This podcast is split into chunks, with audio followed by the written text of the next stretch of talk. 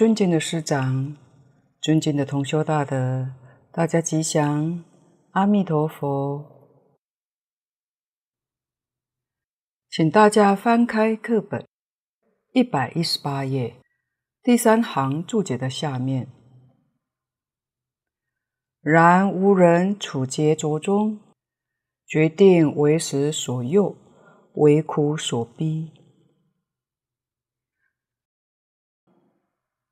下面是蕅益大师在解释“五浊”的意思。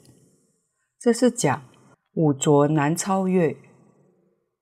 然是转语词，劫浊就是后面四浊聚会之时，叫做劫浊。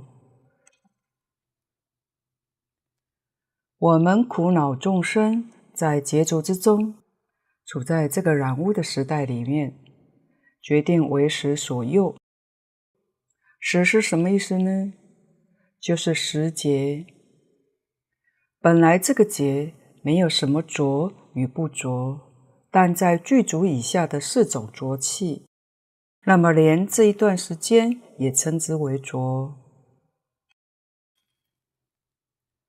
又就好像是囚犯关在监狱里面，逃不出去，不得自由。换句话说，逃不出这个结束，就是这个意思。而且在这里面，为苦所逼，为种种苦恼所逼迫，这是真苦。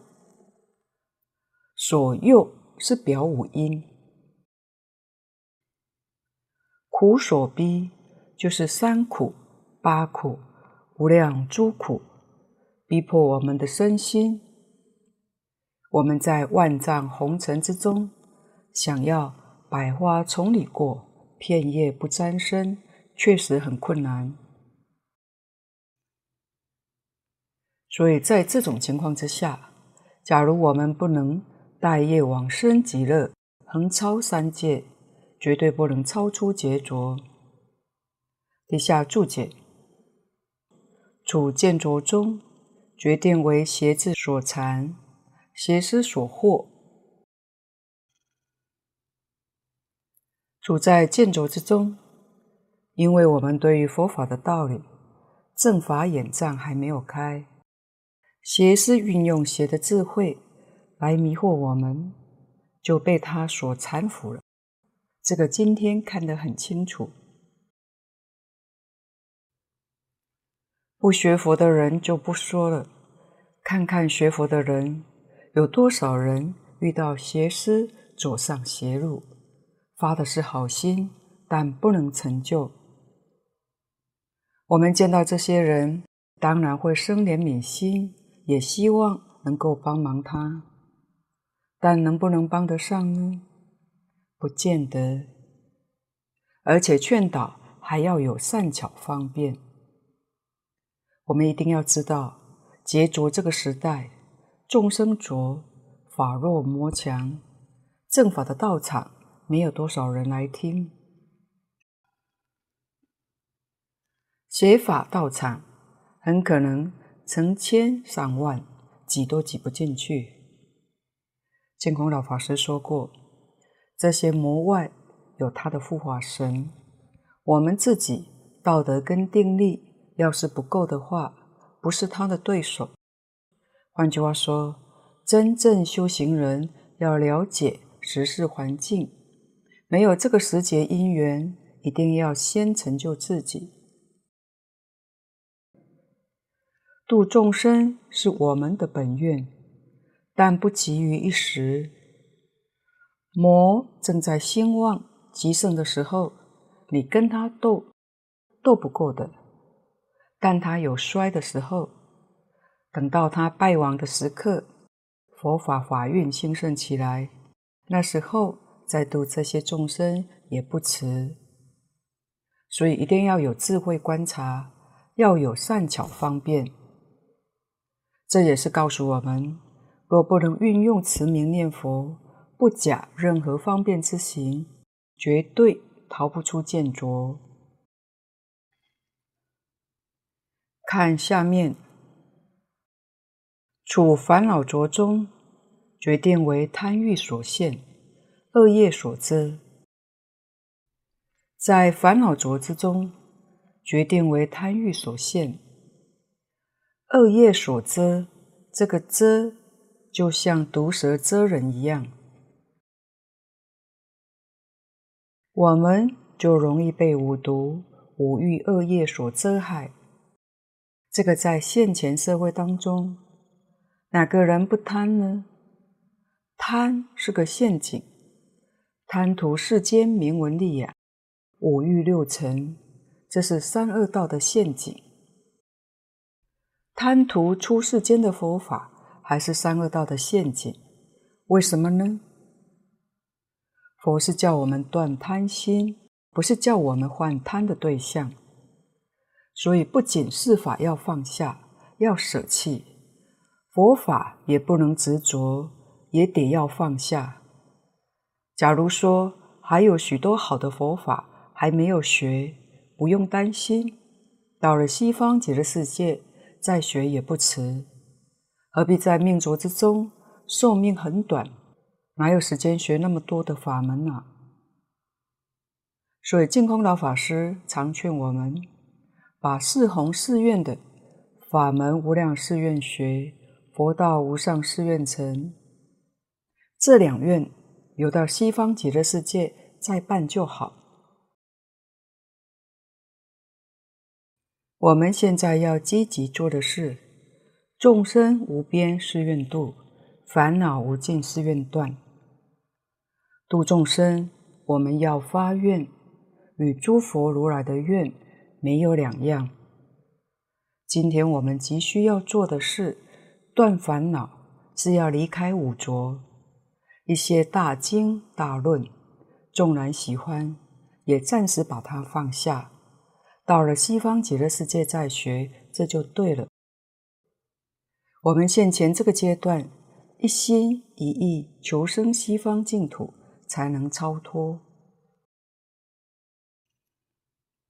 底下，处众生浊中，决定安于臭秽而不能动觉，甘于劣落而不能奋飞。在众生浊之中，一切的众生决定安于色身皮囊臭秽之中，但是不能够洞察觉悟我们的身体，它是不净的、无常的，是众苦所及的。我们的身心更是苦、空、无常、无我，不但不能洞察这些道理，再看看当今这个社会。大多数人心不清净，念念都在造恶，积非成是。我们天天看，看成了习惯，还误以为这是正常的。今天所讲的贪财、贪名、贪利、争名夺利，在这个社会上，被认为这些现象是正常的。应该去竞争，不但不反对，好像还鼓励，反而认为不要这些名利的人是傻瓜，所以是非颠倒，善恶混淆，变成这么一个社会怪象。也可以说，一切众生处在这个社会环境当中，他安于这个严重污染的环境。没有办法看清楚，不会觉醒过来，甘于劣落，就是一般讲的甘心情愿同流合污的意思。不能奋飞，就是不能摆脱。底下，处命浊中，决定为无常所吞，紫火电光，措手不及。命浊，寿命短促，再加上疾病众多，古人常说病从口入。不但现在的肉类是治病的根源，就是连吃的植物也是疾病的来源。因为这些植物都用化学人工去培养它，再加上农药，所以我们现代人几乎三餐服毒，那怎么会不生病呢？所以奇奇怪怪的病都有，从前没有的，现在是越来越多。说句玩笑话，好像现在我们变成在比谁能够少中毒，比谁排毒得快，真的有点悲伤。这些都是处命着中，所以健康的人愈来愈少。决定为无常所吞，使火电光措手不及。使火电光，这都是比喻短暂。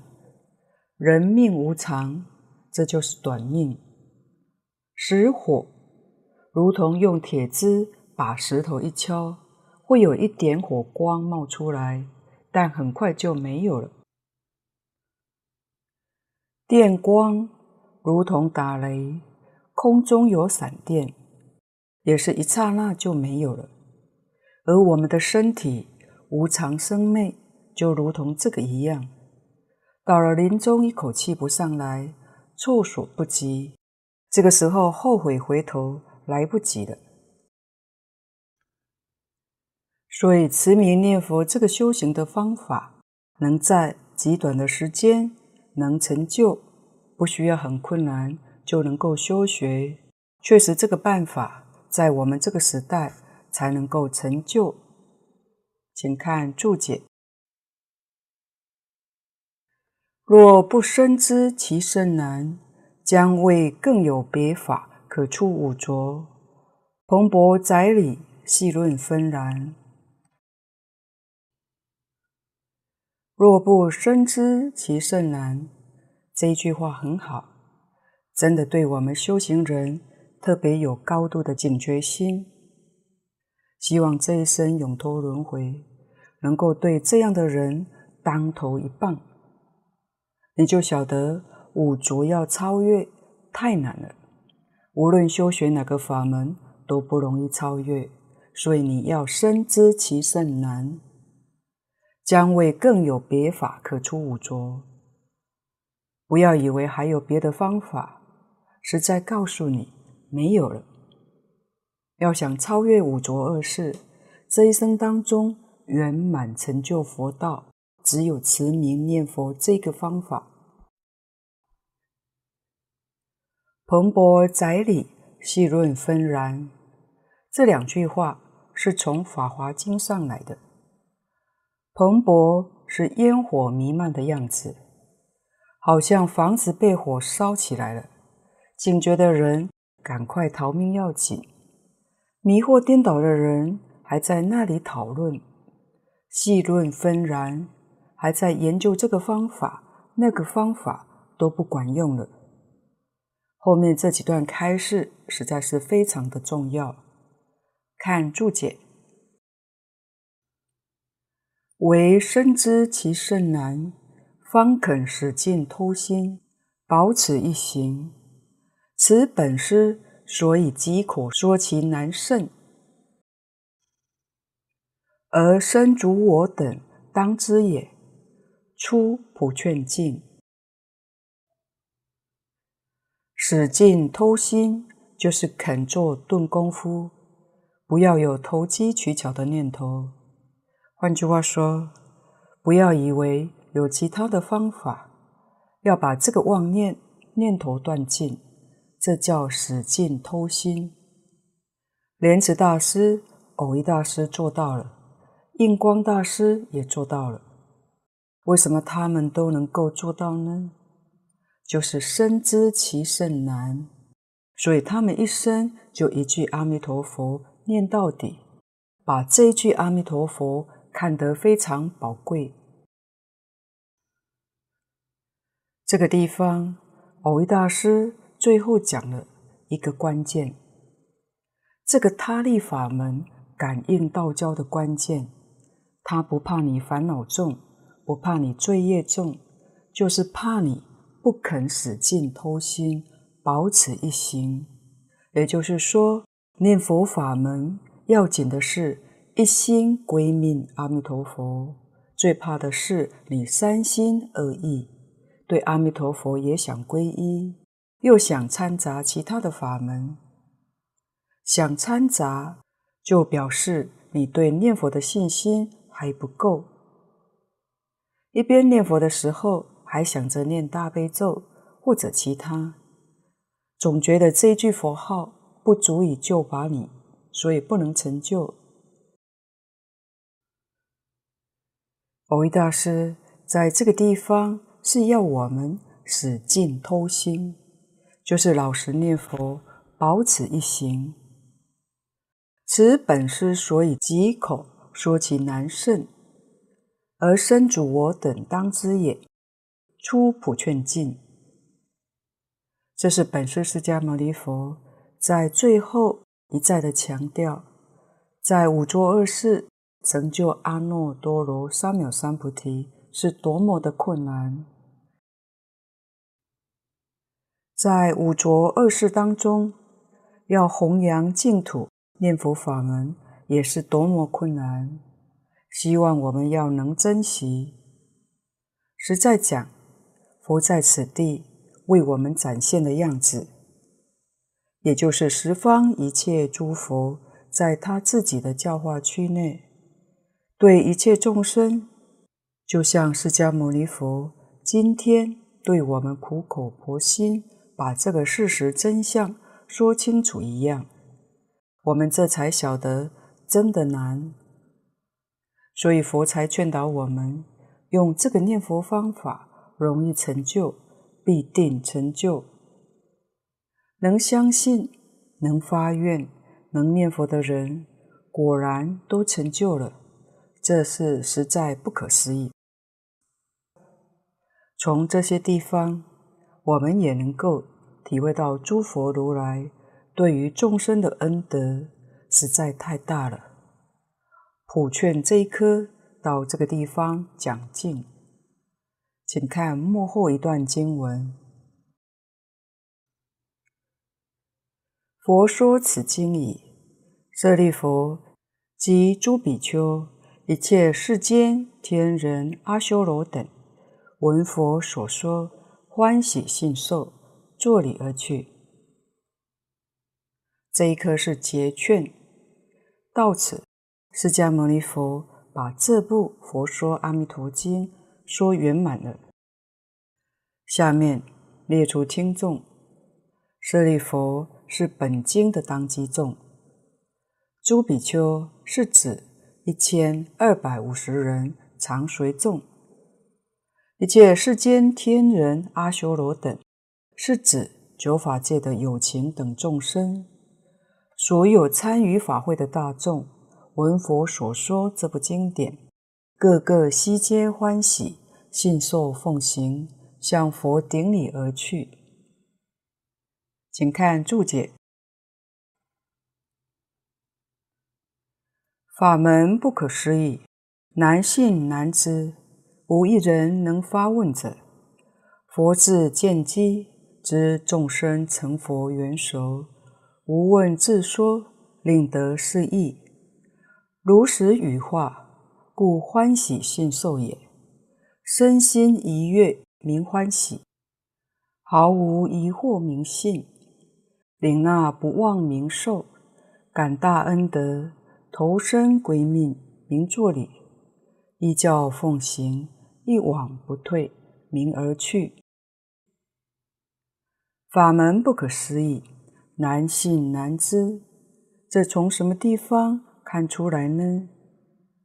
无一人能发问者。这部经典，同修细心去观察。佛虽然叫做舍利弗，舍利弗尊者。从来没有答复一句话，为什么一句话答不出来呢？就是对这个事情真的一无所知。要是能答，多少也要知道一些。为什么不知呢？因为为佛境界，这是叫着舍利弗。不但舍利弗尊者答不出来，就是叫着文殊十利菩萨。他也答不出来，这才显示出法门不可思议，显示难信难知。因为是如来果地上的境界，而不是果地上的部分，是果地上的全体。如果是果地的局部，等觉菩萨还能答得出来，法身大士多少也有一点消息，但那是圆满的如来境界。连等觉菩萨都没有份的，所以无一人能发问。佛智见机，知众生成佛缘熟。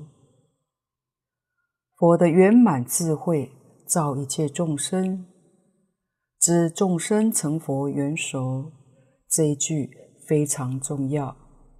这个法门是对众生成佛缘熟的人说的，因为他听了。就会相信，真发愿，肯做肯行，他就能成佛了。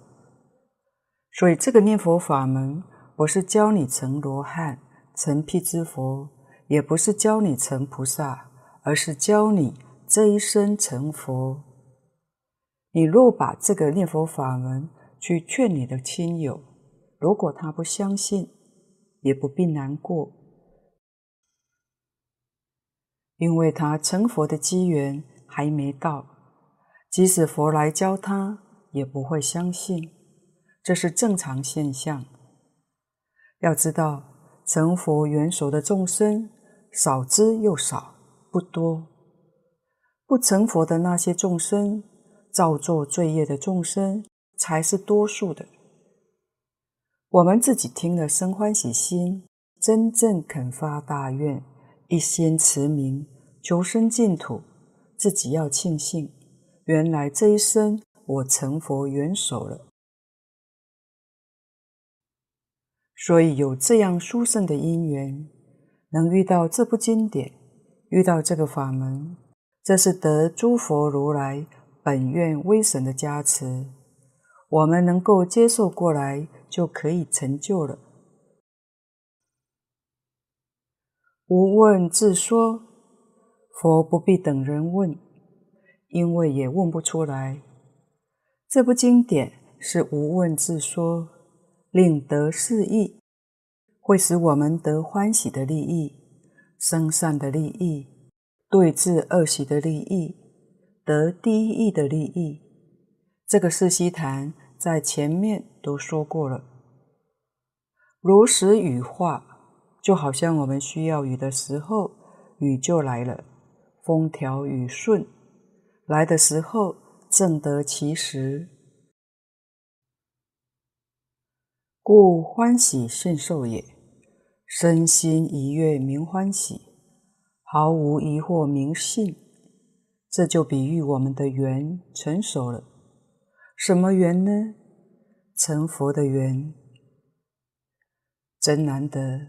真正稀有，心生欢喜，这是世界悉檀，使令众生得到欢喜的利益。我们对佛陀所说的，一丝怀疑都没有，完全肯定的相信，这是信。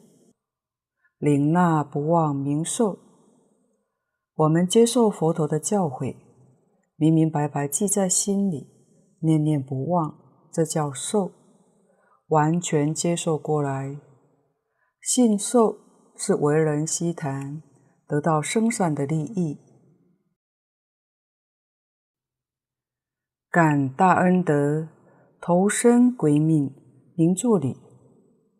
感恩佛无比的恩德，投身归命，就是全身依靠，通身靠倒，这就是。讲信受奉行，依照佛陀的教诲，认真去做，这个叫做做礼。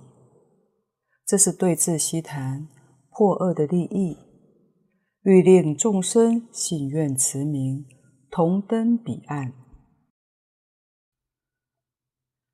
依教修持，一往不退，明而去。我们要遵从佛的教诲，持名念佛。一往就是一往直前，进登三不退，叫做而去。这是属于第一义悉檀，得到入理的义理。这一场弥陀法会散了，散了，不是到此就结束，是各自修行的开始。这个去，坐理而去，是去认真修行。净土法门理论境界，是为佛与佛才能够真正明了。但是修行的方法简单容易，只要求信愿持名，直接稳当，而且即圆即顿，人所难信，亦所难知。我们能信能知，这个原因就是《无量寿经》上讲的，这是过去生中曾经供养无量诸佛如来，今天成佛机缘成熟，蒙佛加持，我们生了欢喜心，发切愿，一心执持名号，求生极乐净土，这是真成熟了，真正成熟了。一定是万缘放下，不但不为世间名闻利养、五欲六尘动心，就是佛法里面所有一切经教法门接触到也不动心，自己就是一句弥陀名号念到底，决定得生净土。十方诸佛看到会欢喜，赞叹你，护持你。所以我们要庆幸，要自己努力，要一心奉行，不要辜负自己无量劫以来的善根，不要辜负诸佛如来的加持，不要辜负释迦牟尼佛的苦心，也不能辜负蕅益大师如此详细为我们的解释说明。所以在此，莫学仅以四句偈。作为互相共勉，逢逢有漏业，补补三因缘，真真换回己，现现弥陀佛。漏是烦恼的异名，烦恼令人若落生死。无始劫以来，我们造作无数有肉业因，所以才生死轮回不已。现在最稳当的方法。就是把一切所做任何功德，通通回向往生西方净土，生到极乐世界，就不会落落生死了。怎么样才能把善根福德因缘补足呢？信愿持名就可以，自己要用功，听经补善根不足，念佛补福德不足，缘。也有了。现在我们遇到了这部经典，这部注解，缘也具足了。释迦牟尼佛四十九年讲经的目的，都是在帮助大家断疑生信，这是第一个目标目的。我们多听经，多读经，增强信心，善根补起来，一向专念。就是大福德，真正肯念阿弥陀佛名号，就是天天在修圆满的功德，真能够消除业障。因缘是外面的助缘，有善根，有福德，就是有信解，有愿行，这都要靠学习，有好的老师教导你。你能遇到净土中经典，遇到古大德的注解，这是好的缘分。如果有好的道场提供修学，包括当今科技弘护正道场，有好的同修互相切磋，这也都是外缘，关系很大。如果有信解愿行，外面环境不好。没有办法安心学习，那也会产生障碍。所以这三个条件通通具足是不容易的，稀有难逢。如果这三个条件具足，没有不成就的道理。然后我们时时刻刻要觉醒，如同以真唤醒自己的觉正境，觉而不迷，正而不邪，净而不染，把弥陀名号绵延密密执念下去，自然水到渠成。这样我们才能够真正叫做上报四重恩，下济三途苦。还有一点时间，我们来看蕅益大师最后的跋语。蕅益大师跋：经云，末法亦一人修行，罕一得道，唯一念佛得度。呜呼！今正是其时矣。舍此不思议法门，其何能熟？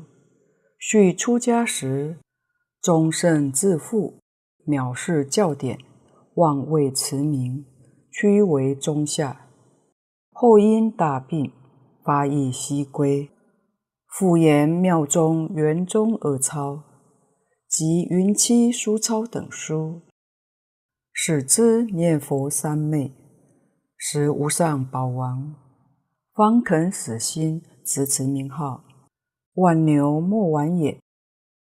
吾有去病，久是敬业，欲令此经大旨，持不凡而秉著，请于为数要解。于欲普与法界有情同生极乐，理不可却。举彼于丁亥九月。二十有七，托稿于十月初五，凡九日告成。所愿一句一字，闲坐资粮，一见一闻，同皆不退。信宜皆持道种，赞谤等归谢脱，仰为诸佛菩萨摄受证明。同学友人随喜加披。昔有道人偶益自序，革笔故拔，十年四十有九。跋语，我们可分五段来学习大意。相信我们看完跋语之后会很感动的，因为蕅益大师以他亲身经历来苦心劝导，劝我们要深信佛说的念佛法门啊。唯有念佛才能够得度。大集经上说：“末法亦一人修行，罕一得道。”这是一个事实，怎么办呢？经上又说：“唯一念佛得度生死。”也就是说，末法时代亦一人修行，却一个得道的都没有，只有念佛。才能往生极乐世界而得度。呜呼！今正是其时矣。现在是末法时代，念佛法门正是与一般人的根基相应。我们处于这么多的障碍当中，只有靠佛力加披了，靠念佛才能够得度。这个净土法门，契理。契机正是需要被弘传的时代。舍此不思议法门，其何能熟？离开了这个不思议法门，谁能够去调伏自己身心的诸多障碍呢？这是第一段，先总探念佛法门的特色。第二段讲到著作的缘起，自序。是蕅益大师的法名。他自己说，他出家的时候，宗圣自负，藐视教典，妄为持名，屈为中下。我们也可以看到他的传记。蕅益大师二十四岁出家以后，他喜欢研究《楞严经》，在《楞严经》当中得到一个疑情，他从这个地方去参这个疑情。二十五岁，他在打坐当中开悟了，大开圆解。然后，蕅益大师三十一岁的时候，他看到当时的禅宗有很多的弊端，例如有一些邪见：酒肉穿肠过，佛在心中坐，就是太强调圆顿法门，对全教的施设太过忽略了。这是济公活佛说过的话：“酒若穿肠过，佛祖心中留。世人若学我，如同进魔道。”一般人只截取前两句，而少了最重要的后两句。所以他三十一岁以后，就强调持戒与研究教理。他想以戒教二门来匡正禅门的弊端。所以开始弘扬戒律，做了一些比丘戒的注解。教方面，他做了四个纠。他想要弘扬教理，来匡正禅宗不学教理的弊端。那要以什么教为主呢？他写了四个：华严、天台、唯识、自立宗派。他用三个月的加行。最后一天抓阄，结果他抓到天台的阄。此后，他就深入天台教观。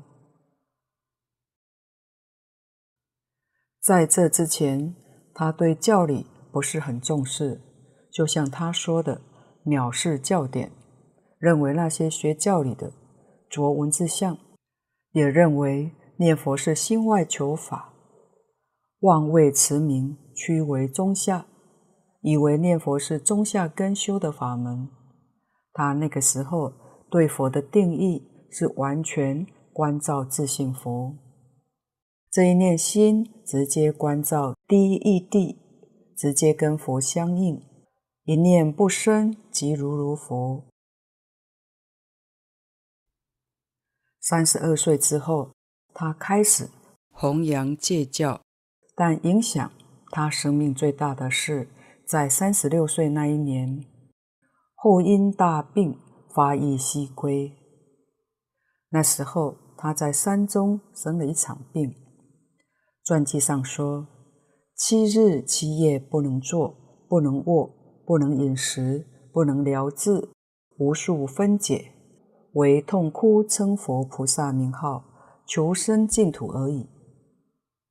在蕅益大师全集上，也可以看到，蕅益大师经常闭关，一闭关都很长的时间。他每天持咒的时间，用功起来几乎是每天不睡觉似的，而且他是悟后才起修，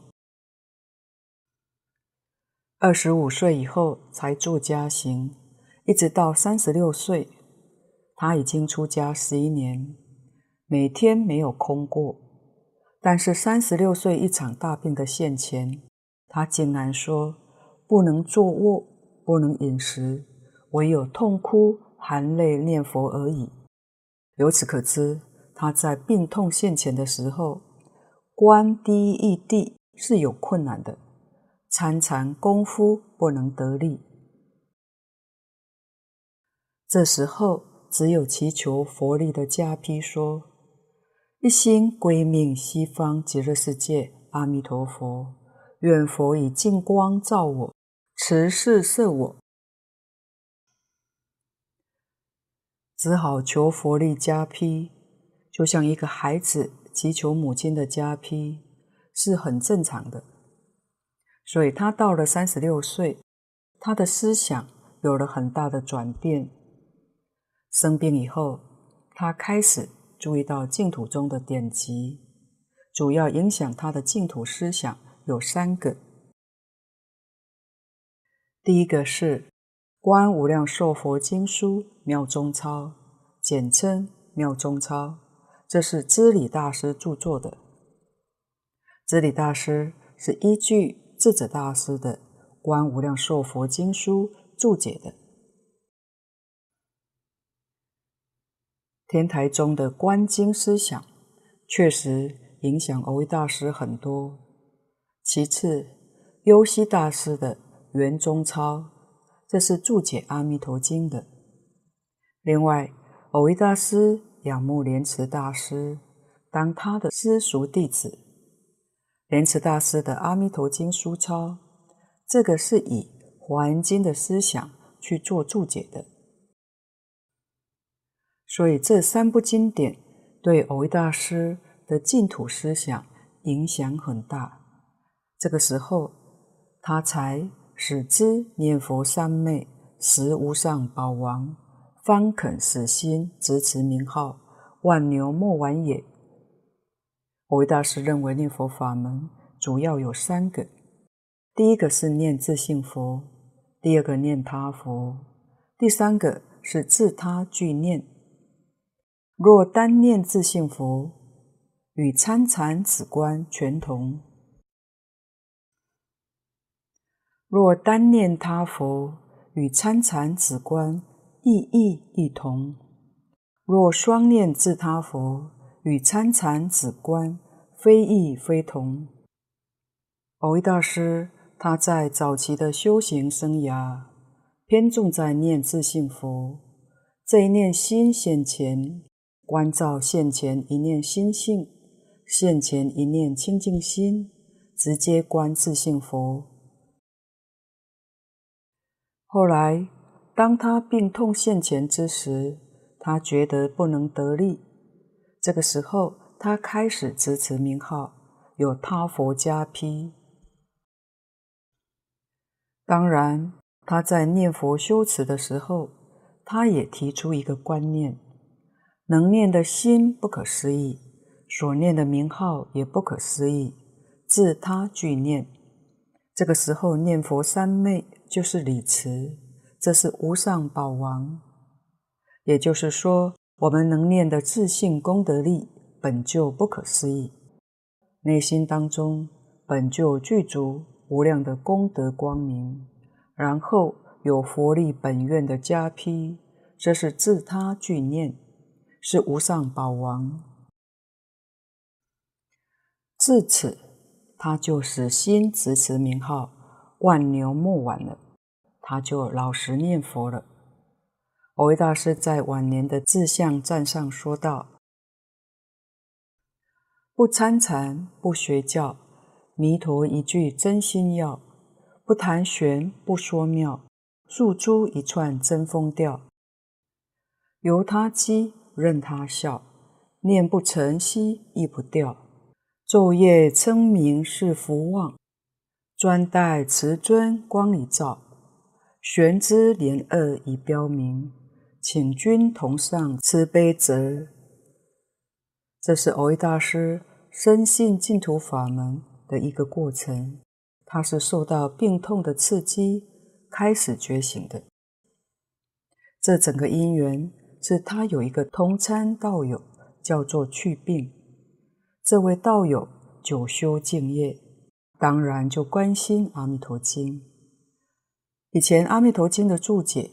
就是注得太过复杂或太过深奥，这位道友希望能够有一个新的注解，希望文字不要太多，而义理要很清楚。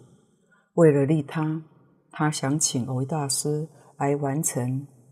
蕅益大师的心情也想要跟法界有情同生极乐，所以在义理上不可推却的，他有一分的责任。使令正法光明流通于后世，所以蕅益大师就承担下来。今天我们有幸能学习到《阿弥陀经要解》，我们也要同时感恩这位去病大德。去病是他的别号。接下来第三段说明他完成的时间，他只用九天完成《阿弥陀经要解》。这部注解到今日，我们分享学习了一年多，可见得开悟的人跟我们凡夫用意识分别心是不同的。偶一大师的确能够从自信当中流露很多的文字，他所觉悟的境界跟诸佛是一样的，九天当中完全是自信流露的。第四段，蕅益大师说出他心中的希望，对于这个念佛法门的流通有什么寄望呢？蕅益大师希望要解里面的一句一字都能成就大众往生的资粮，每一句每一字到了我们的心中都能启发愿求往生的力量，一见一闻同皆不退，都能成就三不退。信疑皆植善根，就是不管你是相信的或是怀疑的。都能成就净土的善根，赞歃等归解脱。不管你是赞叹或是毁谤，迟早都能解脱生死，因为你所面对的是一个无上法门。最后，对于这个法门，寄望诸佛菩萨能够摄受证明，祈求诸佛菩萨的加持，同学友人。能够随喜加被。最后说明，蕅益大师是在四十九岁完成这一部《阿弥陀经要解》，但他是在五十七岁入灭的，所以这部注解是在他晚年才完成的。蕅益大师圆寂三年之后，他的学生要开缸做荼毗，却见到。蕅益大师家夫端坐，还长出头发来盖到耳朵，面貌栩栩如生。火化之后，唯独牙齿俱不坏。这个与罗什大师牙根不坏是一样的，实在太稀有了。所以他所著的《阿弥陀经要解》，我们就可以相信，毋庸置疑。我们所专攻这一部《阿弥陀经要解》，翻译经典的法师跟解经的法师，竟然两位都舌根不坏，真的不可思议。那就不难体会到印光大师对蕅益大师这部注解的极佳赞叹。我们一定要相信佛菩萨、祖师大德的话，他们对我们一无所求，没有欺骗我们的道理。对于他们的教诲，应当深信不疑，这样我们才能够在较短的时间有效地修学，达到跟他们同样的境界。这也是佛陀对于一切众生的教学目标。这部《阿弥陀经要解》到此，第二回分享圆满。若有不妥的地方，恳请诸位大德同修不吝指教。谢谢大家，无尽感恩，阿弥陀佛。